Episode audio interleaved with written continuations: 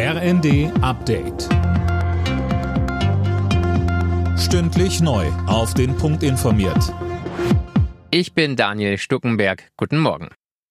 Die Senkung der Mehrwertsteuer auf Gas stößt auch auf Kritik. Der Wirtschaftsforscher Marcel Fratscher hält das Ganze für nicht zielgenau. Es müsse konkrete Entlastungen für Menschen mit geringem Einkommen geben, wie ein Energiegeld, so Fratscher.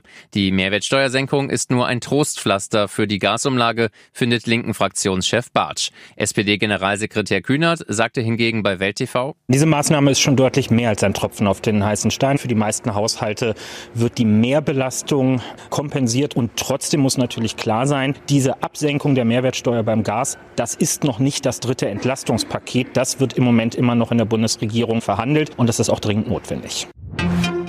Wegen der steigenden Preise gehen die meisten Menschen in Deutschland auf Sparkurs. Das zeigt eine Umfrage für den ARD Deutschland Trend. Rund 70 Prozent gaben an, aktuell weniger Energie zu verbrauchen. Etwa zwei Drittel der Befragten aus Haushalten mit geringem Einkommen kaufen außerdem weniger ein und gehen seltener ins Restaurant oder ins Kino.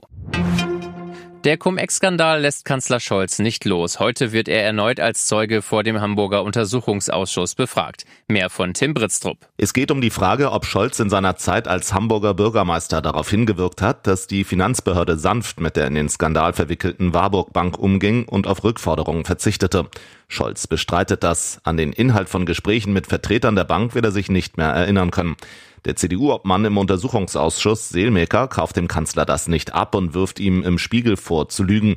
Klare Belege dafür konnte die Opposition bislang allerdings nicht liefern. Konstanze Klosterhalfen ist die erste deutsche Europameisterin über die 5000 Meter Strecke.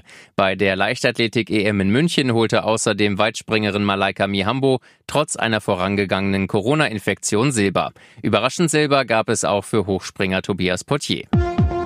Alle Nachrichten auf rnd.de